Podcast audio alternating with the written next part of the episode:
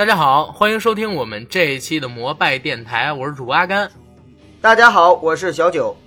非常高兴呢，又能在空中和大家见面。这是我们摩拜电台的第五十六期节目。哎，没错。常言说得好，五十六个闰土，五十六支茶，五十六支钢叉放你家，五十六个声音汇成一句话。摩拜电台真能夸，叫你偷瓜，叫你偷瓜，叫你偷瓜。这一期我们要和大家聊一个非常有意思的话题，叫做武侠风云。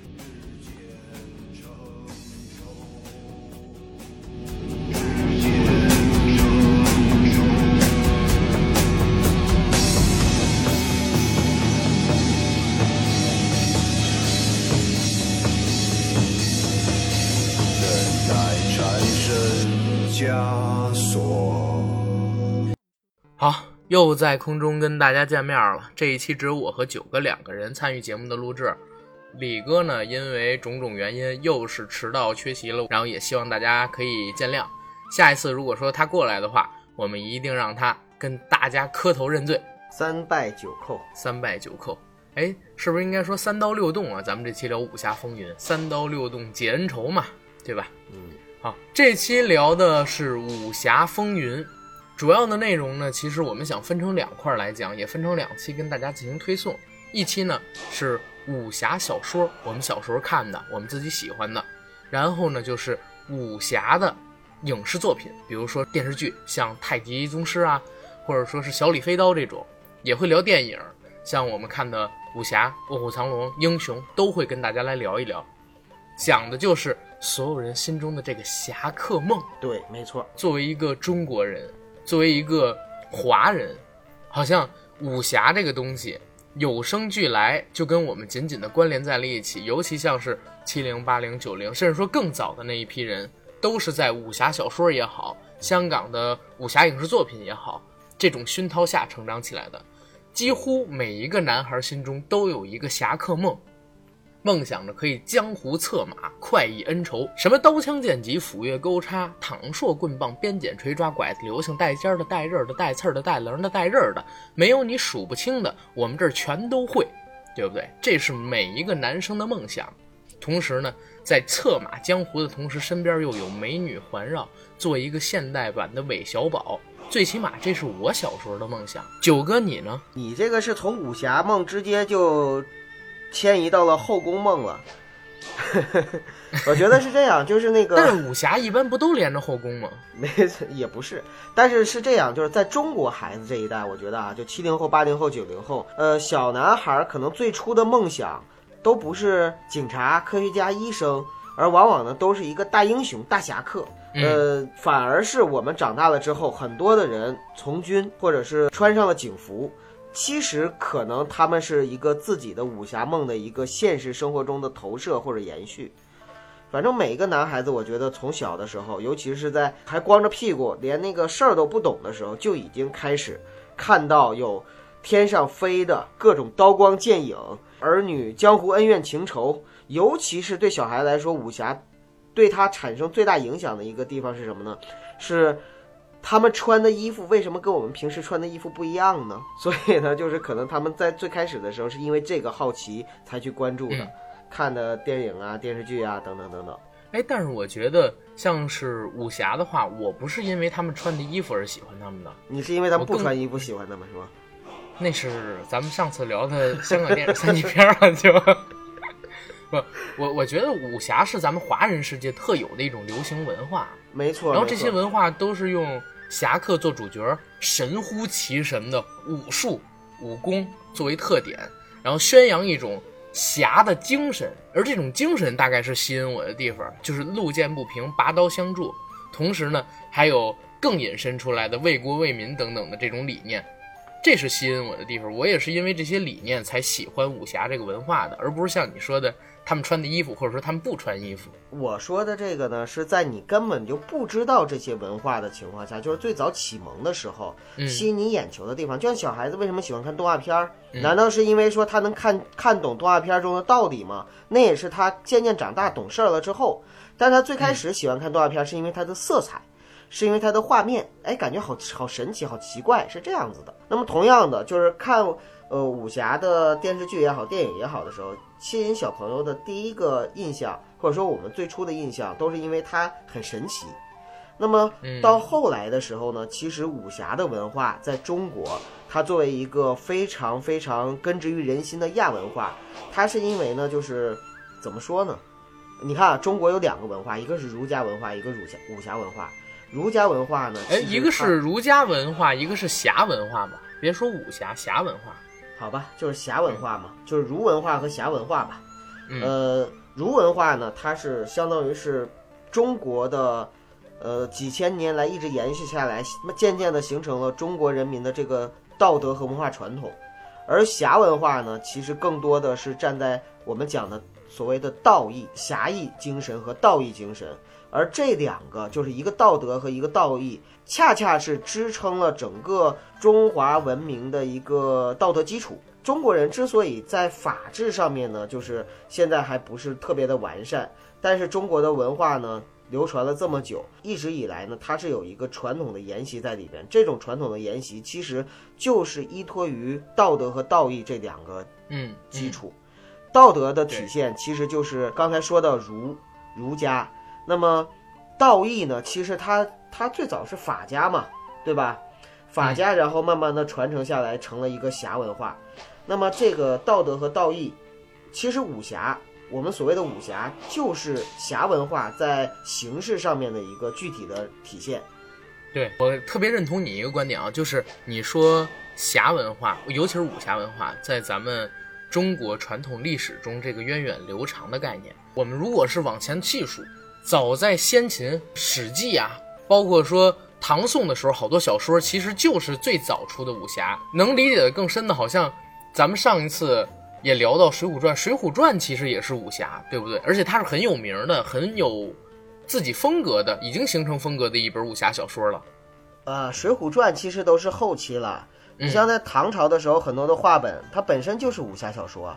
什么嗯裘然客啊、红拂女啊，然后还有那个聂隐娘啊，等等等等，他们都是武侠小说中的人物啊。短篇，嗯，对，短篇的武侠故事，对对，再早的，你像荆轲刺秦王，其实都都是属于是武侠侠中人。对，哎，对对对。其实荆轲，我我一直我一直在想一个问题啊，就是荆轲到底是因为自己怂了呢，还是因为你看啊，就是如果我是荆轲，我突然呢，我带着相国图去见秦王，到了秦王那边大殿上，殿下全是文武百官，然后禁卫列兵。宫女太监站在两侧，秦王自己站在那么高的一个位置上，压力是很大的。我当时要完成一个全天下人可能想做都不敢做的事情，我自己心里肯定也是胆怯的。那会不会已经计划好了的事情，就是因为自己在任务执行过程中的一点点慌乱，然后就失败掉了？我是有不同看法。我认为啊，其实荆轲他在去之前，他已经预料到了一些情况，就是比如说，呃，有很多的金瓜武士，呃，有很多的侍卫，包括这个秦王他手下的这个各种庄严，还有各种防护，这些他是能预料到的。但是他预料不到的是什么呢？其实是一个人的事。秦始皇是千古一帝呀，你要、哦你要明白，就是说。那个时候没有现在，他也看不到，他不可能像我们没事的时候在新闻联播里就看到习大大，对吗？对，所以，所以对他来说的话，他所有的想象都建立在他最开始对一个普通人的设想上，但是他从来没有见过嬴政，从来没有见过秦始皇，而秦始皇在那个时候，就是他虽然没有称帝，但他已经是。秦王已经有自己的一个气势了。一个人啊，就是我们平时我不知道你有没有接触过，就是有些人身上真的是有一种气质，这种气质可以会直接释放出来，甚至就可以震慑到你。那么我想，我相信秦王他一定会有那种势，所以就是他见到秦王的那一刻，其实周围不重要，重要的是秦王的势已经把他压得死死的了。哎，你知道我平时是一个就是很喜欢开玩笑的人，对吧？嗯，你说到这个事，我就想起一个例子，咱们俩之前不是曾经在一个公司任职吗？对呀、然后那个公司当时我曾经见过他的老板，跟他老板就是面对面的沟通过。当时也是一个不太大的场次，里边大概有二三十人。然后这个老板从一进场开始，就跟我身边认识的人所有的人都不一样的那种感觉，直接就出来了。啊，你说的那种事，我就直接感觉到了。他虽然想就是年龄不大，然后公鸭嗓儿，看起来挺可爱可亲的，但是你就觉得有一股威严在。关键是那才只是一个老板，你想想，对于秦始皇那种人的话，我觉得真的是我们要怎么想象才能够想象出来这种感觉，就可能怎么想象都想象不出来。但是这个老板也是身家上百亿的老板，这个？身家上百亿，他杀过人吗？就是秦始皇那种是可以，就是就号令天下，然后一个人如，死上千万人的那种，是吧？对啊，就是他身上的那种那种杀气是很难的。另外，我还有一个理论啊，就是阿甘，就是除了这个以外呢，还有一个可能会设呃，就是稍微有一些迷信色彩的这样的一个理论，就是其实人呐，就是他都是有六道轮回的，对不对？你你信佛什么的吗？啊，对，我不信佛，不，哦，那不能这么说哈那你就说。吧，我不太呃我不太信这个东西，六道轮回。就是说，中国老百姓的传统文化里边是有，就是比如说轮回的概念的，对吧？嗯有一个例子，中国传统文化里边，呃，应该是老百姓民间都有一个轮回的概念嘛。那我就记得我在互联网上曾经看到过有一个这样的段子，也不是段子啊，就是说一个典故，说有一个大德的和尚，他呢路过一家人办喜事儿，然后呢这家人来了很多亲朋嘛，就在锅里边招待。也是煮了很多的酒肉美食。这个时候呢，老和尚呢就看了一眼，然后就说了一句话，说叫“猪羊炕上坐，六亲锅里煮”，就什么意思呢？就是有一个因果的那种概念在里边。所以荆轲呢，有可能前一世的时候，他曾经，他曾经被这个秦始皇所所降服过，所以这样子的话呢，他就是想刺杀秦始皇，但是这个是压根儿不可能的事儿。啊，我刚想说你封建迷信呢。好，咱们这个算是聊远了，先扯回来啊好吧？扯回来，扯回来，扯回来我们继续呃聊武侠和武江湖。侠武侠，这期是武侠小说嘛，先聊武侠小说。嗯，嗯然后武侠小说的话，呃，我我从小到大也好，也是看了不少的武侠小说。大致在我的概念里边儿，这些武侠小说其实是分成三个阶段的。啊，你来说一说啊，都什么一个阶段？是旧派武侠，旧派武侠就是像是我们看到的，比如说《七侠五义》或者说《三侠五义》这种的章回体的小说，这类的小说是在建国以前的，嗯经常会用一些半文言文，然后把这些小说写出来，里边构建出来的人物其实都是很符合我们过去的一个价值观，很少有涉及到爱情的，就是家国情怀跟侠义，对忠义。在建国之后，因为我们大陆其实也是经过了一段时间的封闭跟文革期嘛，对吧？思想没有解禁，在香港诞生了一个叫做新派武侠的文化。这部分文化呢，其实就是融合了像是西方的一些小说，在武侠里边加入了爱情，对，在武侠里边呢，去掉了过去那种半文言文性质的表述，用文艺的手法，然后构建全书，更多的体现的是一种意。意是什么意？就是心意的意，是一种新意的意。它其实把武侠呀、历史、言情这几者结合起来看了，让武侠小说就是进入了一个我们在过去永远都没有想到的一个高度。所以上个世纪建国初期，在香港诞生了一大批的伟大的武侠小说作家。再之后进入新千年，或者说是，嗯，我们解禁之后，八九十年代到新千年吧，大陆出现了叫大陆新武侠这个概念，是以凤歌、小段、石伟涵这些人为首的，也写出了像是昆仑沧海灵飞经，然后绝顶山河镜系列。这类的非常好看的一些武侠小说，这类型的小说我觉得就更有意思了。它是把我们现在的像金庸、古龙、梁羽生这几位大家的小说的基础上做了一个升级，引入了像是自由、然后独立等等这种成熟自信的概念在里面，所以更贴近于我们现代人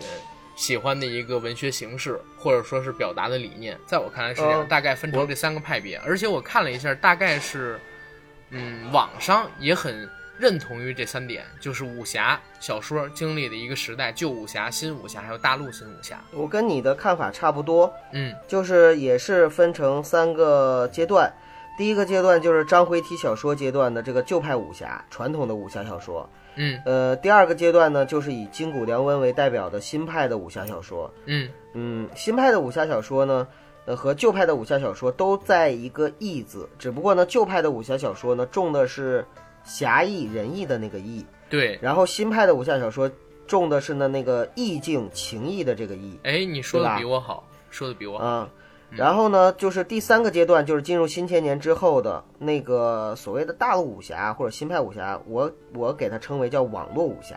就是这些小说作家其实都是在网络上开始写小说的网络文学，呃哎，，包括就是啊。大陆，你像是凤哥他们也是在就是杂志上连载。面写，对，啊杂志上连载也是我知道。很很传统的那种。呃，但是其实它也是进入网络时代之后的一个载体，就是一个文学作品，嗯它它都有网络的背景和影子，可以这么说。嗯呃，包括它的传输工具，虽然说我们当时是在杂志上面去看的这个东西，嗯，嗯，但是我觉得你前边说的两个，比如说是旧武侠、新武侠概念，我都理我我我都认同。但是比如说像是大陆新武侠，我感觉到更多的地方是什么呢？就是大陆新武侠其实它是在反武侠，它更突出了人个人他的一个重要性。因为以前我们看到的好多小说也好，包括金庸的小说也好，它其实用事件做推动，在人物的描写上虽然很深刻，但是它不是反武侠的。现在大陆在我看来，像是凤哥呀等等几个写的非常好的武侠小说作家，他们的作品都是把集中点灌注到人本身的身上，可能家国情怀都是在第二位的。没错，就是它实际上，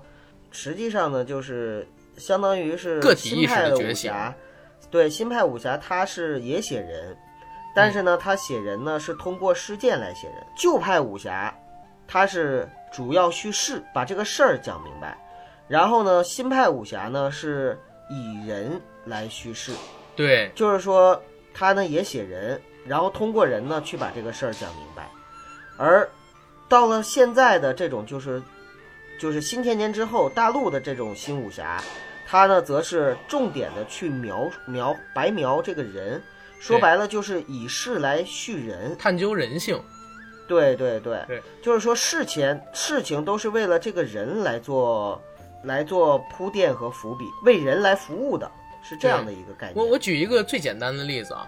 就像是新派武侠里，香港那派新武侠里最具有代表性的一部作品，其实应该是《射雕英雄传》，是吧？在那部作品里边，其实有一个概念叫“侠之大者，为国为民”，就像是郭靖，我们换算到他的一个背景，他其实是宋家子弟，然后呢，成长在蒙家，蒙家除国之后，然后他又回到宋家，成为宋家军的一个领袖，对吧？带领着宋家的军队也好，人民也好，反对各种各样的入侵势力。他绝对不会做对不起宋家的事情。但是呢，放到新世纪，我最喜欢的武侠小说作家凤哥，他的《昆仑》里，梁霄其实跟他的境遇差不多。梁霄是那本书的主角，他其实就可以仅仅因为自身对世界看待变化的一些想法或者观念也好，然后也可以帮助蒙古的军队来攻击宋朝。这在过去的武侠小说里边是不可以出现的，也是不得民心的。反正在现在这个时代里，在探究这个主角本身人性的作品里，它可以出现类似于这样的概念。所以，过去的武侠就是侠之大者，为国为民；而现在的侠呢，更体现他自身的一种义，一种意境的义。只要他有这个义，大家可以用这个义做任何这样的事情。其实更合乎于人性了，更贴近于我们现实生活的人了。其实是反英雄化的一种武侠。嗯，就现在啊，又又是另外一个义了，它不是意境的意，它是利益的义。也就是说，这个义代表的是说，我要追求的是我个人上面的一个认知，嗯，或者说我个人上面的一个价值观的体现。就是说，我要追求的是，比如说，嗯，尤其是现在的武侠也是回归到有点是也是受西方文化的影响，对，也是回归到个人与家庭的这样的一个层面。所以我说是个体意识的觉醒嘛。对，就是家国情怀淡化了，然后呢，个体的意识呢就变得强了。其实，在以前咱们那个金庸的武侠小说里边也有，就是说，呃，你刚才说凤哥的那种，就是杨过，其实他也干过这个事儿，对吧？对，呃，杨就是过我为了干过，就是有啊，他为了那个我为了报复仇，我跟那个蒙古人合作，我没有什么就是那个，就开始的时候啊我没有这个这个家国情怀，因为我从小我也是被被人欺负，嗯我也对那个大宋没有什么感情。他是到后来的时候，因为呃看到了蒙古人的暴行，就是蒙军在战争中的暴行，他才激发了他的侠义之气。然后呢，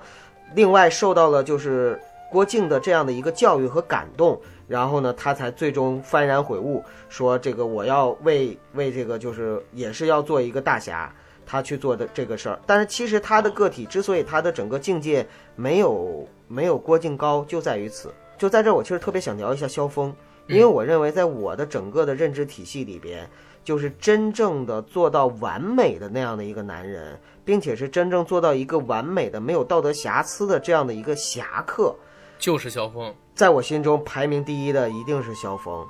因为萧峰呢，他从咱们这么说吧，就从情上面，他对阿朱是忠贞的，就是一生忠贞，一生不悔，然后那个至死不渝，而且不会因为阿朱的离开而变心。然后在他的义上面，他无论是对丐帮他以前的兄弟，对。还是在聚贤庄作战，还是到后来对他的这个结拜拜。大哥，呃，还有他两个结拜兄弟，就是对他们都是，呃因为他跟南渊，他跟那个就是那个辽国那辽个国也结了兄弟，呃，也也结兄弟，就是他在义上面他也没有辜负任何人。然后呢，在整个的就是这个道德，在这个就是忠上面，他也没有辜负任何人。对直到最后的时候，他他也是选择在牺牲自己，然后成全所有对呀、人。在宋宋辽之间开战，他既是辽人，然后呢又是宋，又是又是怎么说呢？又是在宋国长大的这样的一个情况下，他是又不想负辽人，又不想负宋人，最终没有办法，只能是呃就是牺牲自自己自杀。所以我我评价萧峰就是宁肯天下人负我，不肯我负天下人嘛。他是大英雄大豪杰，他真的是大英雄，在一生之中就没有没有做过，甚至就是没有做过一件亏心的事情，然后没有没有做过一件错事儿，除了失手打死阿朱那一件事儿啊。对，嗯所以那个我我当时听说，好像是金庸在创作萧峰这个人物的时候，本来到后期是想让萧峰去接受阿紫的，但是因为倪匡在看了，因因为天龙的后期是倪匡带金庸写的嘛，对吧？对，然后倪匡在看了前期之后，对他特特别特别讨厌阿紫，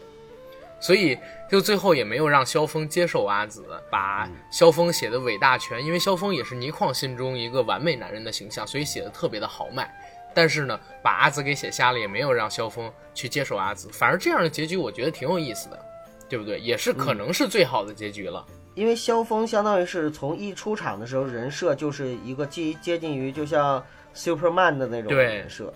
我还记得看那个香港九七年的《天龙八部》，当时是黄日华演萧峰，翻到第一集，出场自带 BGM，噔噔噔噔，降龙十八掌，而且当时这降龙十八掌对具象画出了龙，对对对，然后他对山，然后使的那降龙十八掌，那山就开始各种爆破。咱咱咱先不要聊那个影视版，影视版我们后面下一期再聊。下下一期再聊哈。那我再我再多说一句，再说郭靖，因为郭靖啊，其实他是怎样啊？他也是一个特别，呃，应该说是非常非常完美的一个人设。但是呢，他跟萧峰比起来呢，他是更更接地气儿、更亲人化一点。为什么？因为他是一个从我们是相当于从小把他看到大，并且呢，他的所有的思想的观念都是有一个转变的过程，对，有一个认知的过程。他的痛苦。他的执着，他的快乐，他的爱情，而且萧峰是一个悲剧性的英雄。他我们接触到他就是他最巅峰的时候，他然后他一直在失落的过程当中。对，但是为什么我说郭靖这个人设很讨人喜？他是从什么都没有，一直在得到的过程当中。而且你知道，郭靖其实他的人设在《射雕英雄传》和《神雕侠侣》中是比较完美的。对就是他没有说说第二部戏因为杨过做主角之后，然后郭靖的人设就崩塌了，或者说跟第一部有很大相径庭，反而是他第一部人设的一个完美的延续。对，到了第二部的时候呢，他已经是一一个智者非常非常完美的、有大智慧的这样的一个大英雄、大豪对杰。，嗯，好，OK，那咱们先聊到这儿，好吧？前面是广泛的东好西，的。回归一下本题。九哥，你的武侠启蒙是什么？我的武侠启蒙其实是在我舅舅家翻出来的，呃，就是《神雕侠侣》的第一本儿，我记得《神雕侠侣》应该是四本，那个时候三联出版社的吧？我不知道，因为它嗯出了好多版，可能你那一是版我看的是三联版的，嗯我看的是三联版的，当时的第一本书。然后呢，就是第一本呢，我清楚的记得是写到哪儿呢？写到杨过，写到杨过去找他姑姑，下山找他姑姑，然后结识了陆无双，然后在酒店呃不是在饭店里边，陆无双不是不是那个受伤了嘛？嗯，然后那个杨过呢，帮他打开解开了他的小衣，然后露出了黄油般的胸脯。你记得还挺清楚啊，哥，你这因为那那真的算是我性启蒙的一本书吧。呃，我因为你想啊，就是在那个那个那个那本小说里边啊，写到小龙女被尹志平玷污的时候，其实当时是看不明白的，对，看不明哎，白。其实他也没做太多细致化的描写，对，但是呢，就是写到杨过那个给陆无双疗伤的时候，是写的很清楚的。然后包括陆无双当时的羞羞的表情啊，然后包括那个他把衣服解开呀，然后在月色下看到了那个胸脯啊等等，这个描写是很清楚的。当时就是写到那儿，不是就我看到那儿，看到那儿之后呢，因为只只看到的是一个残本，然后呢就再也没有了，没有了。我当时就对这个事情就耿耿于怀，念念不忘。好，哎，我这儿跟你说一个私货啊，你知道《神雕侠侣》创作的时候，小龙女是带入的金庸的梦中情人叫夏梦，对吧？夏梦然后你知道尹志平侮辱小龙女这事儿可能是有原型的吗？啊，这我还真不清楚。可能是有原型啊，因为我也是看了好多香港的八卦呀，等等等等。他们说当时夏梦在给一个电影公司的老板，然后做情人，啊，是这样啊，就是金庸在追她的时候，他在给一个电影公司的老板做情人，或者是一个商业大亨做情人，所以金庸就在那个小说里边写入了这个情节，就是小龙女被玷污的这个情节。当然也有可能是因为他追那个夏梦追不到，所以要报复夏梦，把把他写成这样。不不不，我觉得、嗯我觉得金庸不会有这样的那个，就像你想的这样小心肠，对吧？要不然他写不出来那个郭靖之类的嗯，对吧？但是他他有可能是什么呢？有可能是对夏梦的另一种形式的表白，就是我要告诉你，即使你不是特别纯洁和完美的，但是我仍然，你在我心中仍然然是独是最好的一无二的。或者会不会金庸把自己带入成尹志平，然后像 那不会，那也不会。开玩笑，开玩笑，开玩笑。好，嗯这这是你的一个启蒙，我来说一下我的啊。我的启蒙不是武侠小说，也不是影视作品，你知道是什么吗？你猜一猜，杂志不是，不是影视小说，不是文学作品。嗯，不是影视剧，啊然后不是文学作品。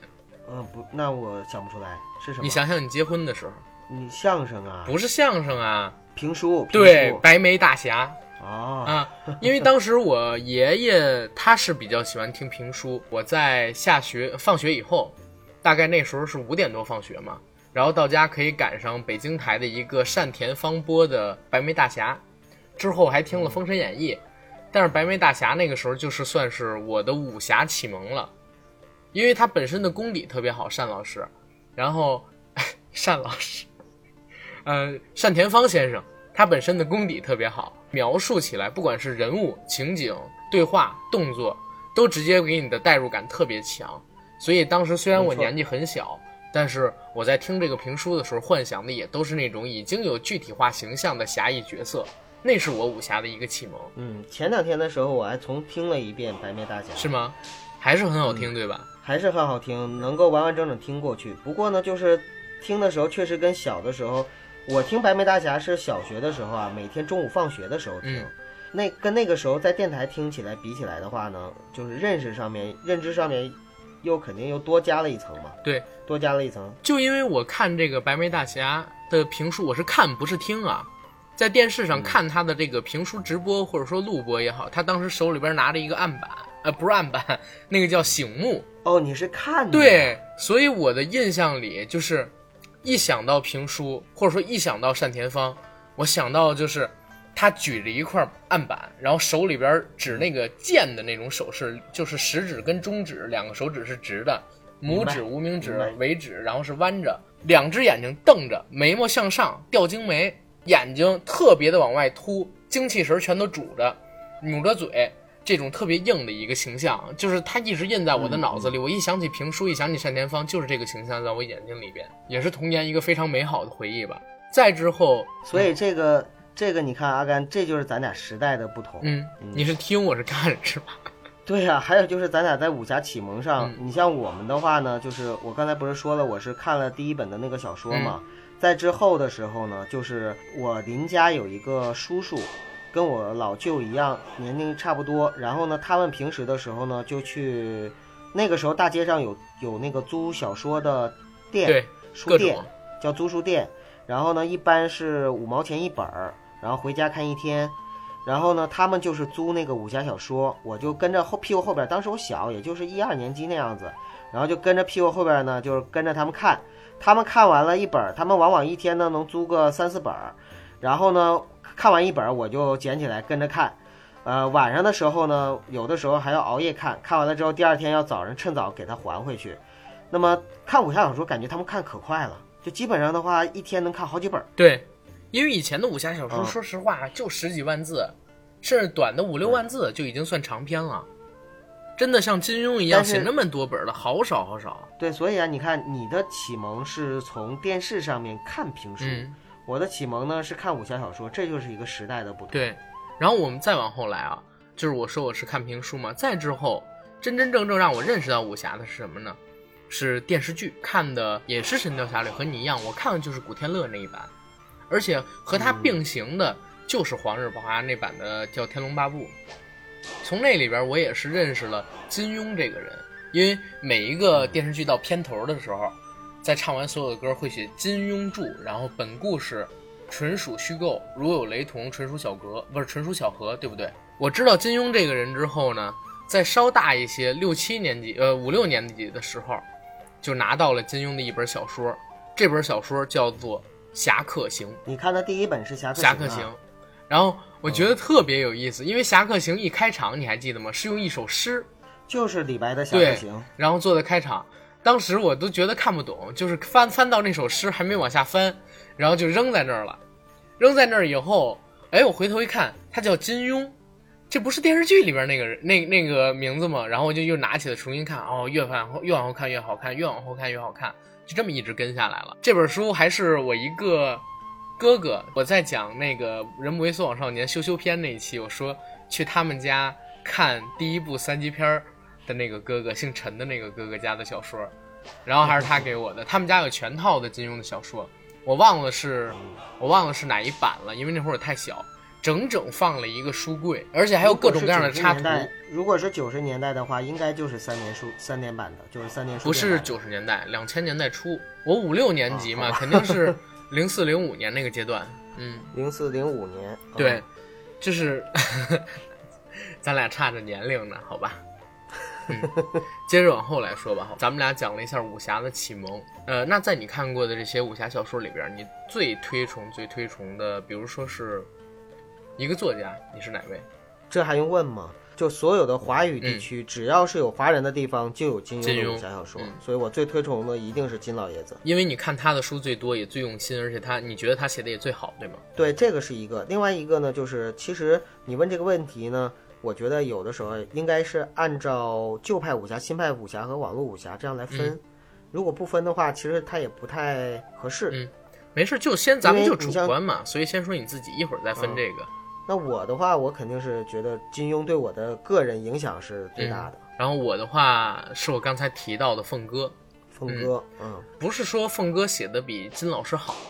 也不是说他的历史地位可以和金老师比，肯定是不行的。但是他是我真真正正跟下来的一个作家。我犹记得像是我小的时候，就是几年级，当时小学还没有毕业，大陆有一个连载的杂志叫《金谷传奇武侠版》，当时是分我我我我们也看对，当时是分月初，然后月中、月末版，然后每个月的月末版呢，上边会呃，我忘了是月初、月中、月末三个都连载，还是只有月末版啊？我记得好像是只有月末版上连载凤哥的《昆仑》。当时我看正好是看到梁霄在天机宫，然后学算术的时候那个章节已经不是片头了，所以我又倒回去从头买，找了很久很久很久，才把这个昆仑的小说全部续上。然后一直跟着他更新，更新到昆仑结束。那是我第一部花了将近一年多的时间才看完的小说。再之后呢，就是他的《沧海》，我也一直跟着读下来，从连载到结束。《灵飞经》也是，《灵飞经》现在他已经更了三年了吧？然后我今天，也不是今天，就今年前些时候，我看他的微博，应该是才刚刚写完，中途应该是断更了有两年到三年的时间，我以为都要太监了。然后今天一看，真的是很感动的。你想一，他当时就想说写出一部构架来，叫《山海经三部曲》，昆仑是山，沧海是海，灵飞经是经，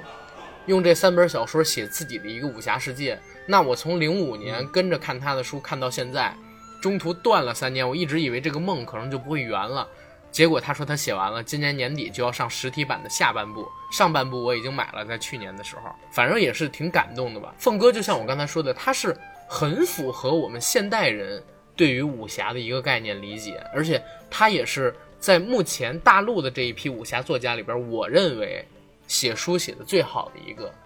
文笔也好，或者说是情节构架也好，剧本设计也好，绝对都是超过像是我刚才提到的石卫寒也好，小段、苍月、步飞烟、小刀等等人几个段位甚至更多的。那他就是这一代武侠作家中的一个执牛耳者，领军领军人物。对对对，嗯，但是也很也很失落吧，就是现在武侠小说好像从先千年之后一直也在一个失落的过程里，对不对？我记得零六零七年的时候，我还看武侠版，武侠版在庆祝自己，呃，月发行量突破百万，当时一片歌舞升平。但是，好像仅仅过了几年，几乎就没有人看了这个杂志。然后，大批量的作家转到了什么所谓的玄幻、仙侠这个领域跟概念里去，几乎就没有人固守武侠这个领土了。就现在，几乎也没人看杂志了呀。对。杂志本身就已经是已经是快成为被时代整个淘汰掉的东西了。嗯，这个可以咱们找一期单聊，因为我一直在纠结为什么中国的这些杂志出版不能像欧洲啊、像美国。你知道现在《纽约时报》《华盛顿邮报》，包括说《华尔街日报》这类型的报刊也好，或者说他们的杂志啊，就像是现在《花花公子》，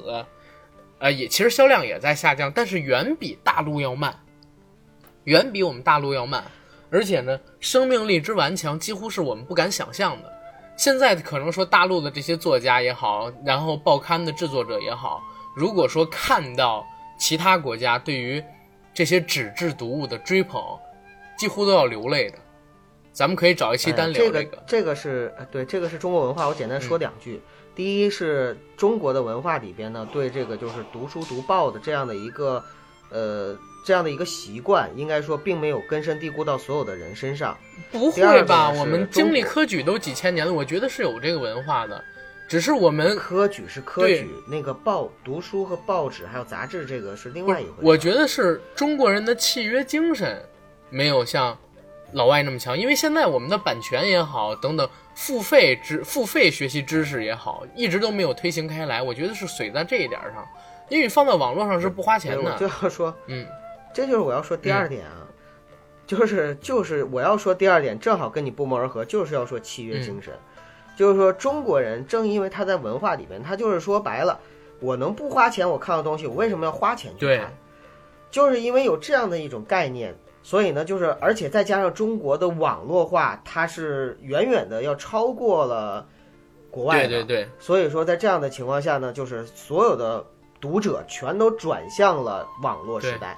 这个这个反正也很正常，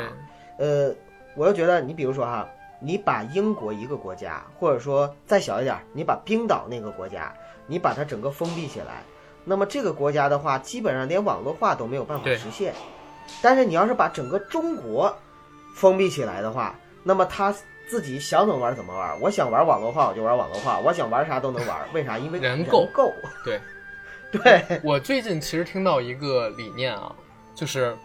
你看，我们还是以英国为例，英国是经历了工业革命，而且是两轮甚至三轮的工业革命，因为互联网也是发生在英国嘛。它的创始者就在英国。如果大家看那个一二年伦敦奥运会开幕式，因特网的创始人就是创造那三个 W 的人，他其实也作为了一个勋爵，然后站在伦敦碗的中心接受大家的掌声。他经过了好几轮的工业革命，是循序渐进走到今天这一步的。然后因为它是循序渐进，互联网的推行在英国其实很慢的，但中国不是。我听到最有意思的一个理论就是，我们的头已经扎到了华尔街，但是我们的尾部还在刀耕火种的原始社会。我们没有经历工业革命，对不对？我们是直接从一个封建制的国家，然后就变成了新世界。新世界还是超前于资本主义的那种社会主义新世界。然后社会主义过程当中，我们直接从市场经济还没完全推行开来，就变成了免费经济、互联网经济。而且我们互联网这一块的话，是远超世界几乎所有国家的，包括在美国，他也不敢想象在中国有一个 A P P 叫微信，可以用这一个 A P P 又通讯又理财又做宣发支付又对又做支付，然后呢做整个几乎是生态的构建，就在这一个 A P P 里。而且他也不敢想象，就是我们几乎现在都已经不带钱包出门了。节目录制时间是八月九号，八月八号就是中国第一个无现金日，二零一七年的八月八号，我们都已经实行到这一步了。所以，我们的契约精神也好，或者说我们的付费然后购买知识、学习知识的这一块也好，还需要很长的路要走。可能我们在某些方面比西方的国家要强，就像我刚才说的，我们在互联网这一块，但是更多的东西也需要我们去学习，这是我们未来要做的东西。这个是一个。对，其实国民素质的提升，它本身呢就是一个两方面，一方面呢是国家的一个引领和教育，另外一方面呢是这个随着经济的发展，自然而然的就是国民会有一个素质提升，这个是社会的一个自然趋势。就说白了，我有钱了，我富足了，我自然希望的是大家都和和气气的，每一个人都我对你好，你也对我好，这是人性的本能。所以在这种人性本能下的话呢，以后中国一定会越来越往这个法治化的道路上前进。那么，包括我们的契约精神，包括我们的这个诚信的意识，还有就是包括我们所谓的哈，就是某些人所谓的普世价值，嗯，这样的一个观念，其实，在今后的中国，我们只能是看到越来越多的一个展现，而绝对不会说啊越来越少。那是不会的，嗯，再聊回武侠，再聊回武侠，然后 没关系，我觉得这期聊的挺好，咱们发散性的聊，其实我觉得也聊出了一些东西，对吧？咱聊的东西本身也没有大纲，我们也没有剧本，我们就是想到哪儿聊到哪儿。对，反正刚才也说了嘛，就是看了那么多武侠小说，应该是听咱们这个节目的七零后、八零后、九零后的人群里，他们接触最多的还是金谷良温四位的。小说四大家对，像我说的昆仑，为什么我说梁霄的时候，我还特地要说一声，我说梁霄是昆仑的主角，因为我相信不会有很多人看过。就像说的嘛，两千年之后，武侠在一个逐渐失落的一个状态里，那我们还是聊一聊大家可能说最感兴趣的，或者说大家接触的最多的四位作家金谷良温，好不好？对对对对，好，嗯，先说金庸金老师吧，金老师，你怎么能叫金老师？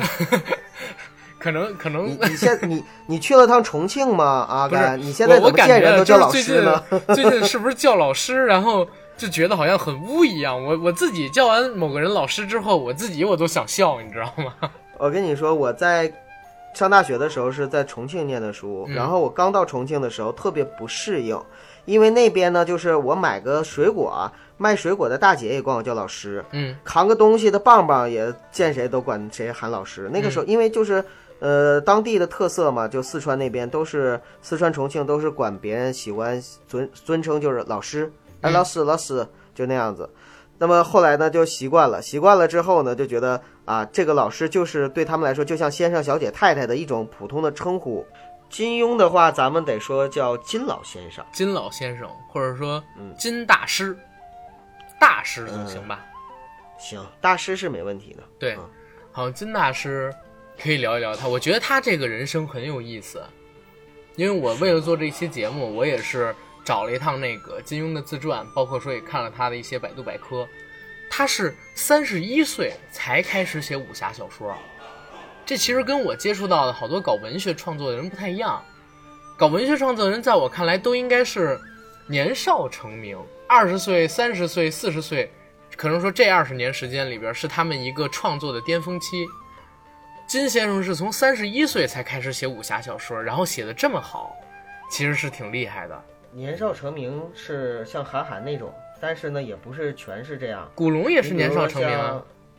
呃，你比如说像刘慈欣，就是属于也是到了中年之后，嗯然后呢才开始出名的。大器晚成，对吗？对，嗯，因为有些东西啊，你是要有积淀，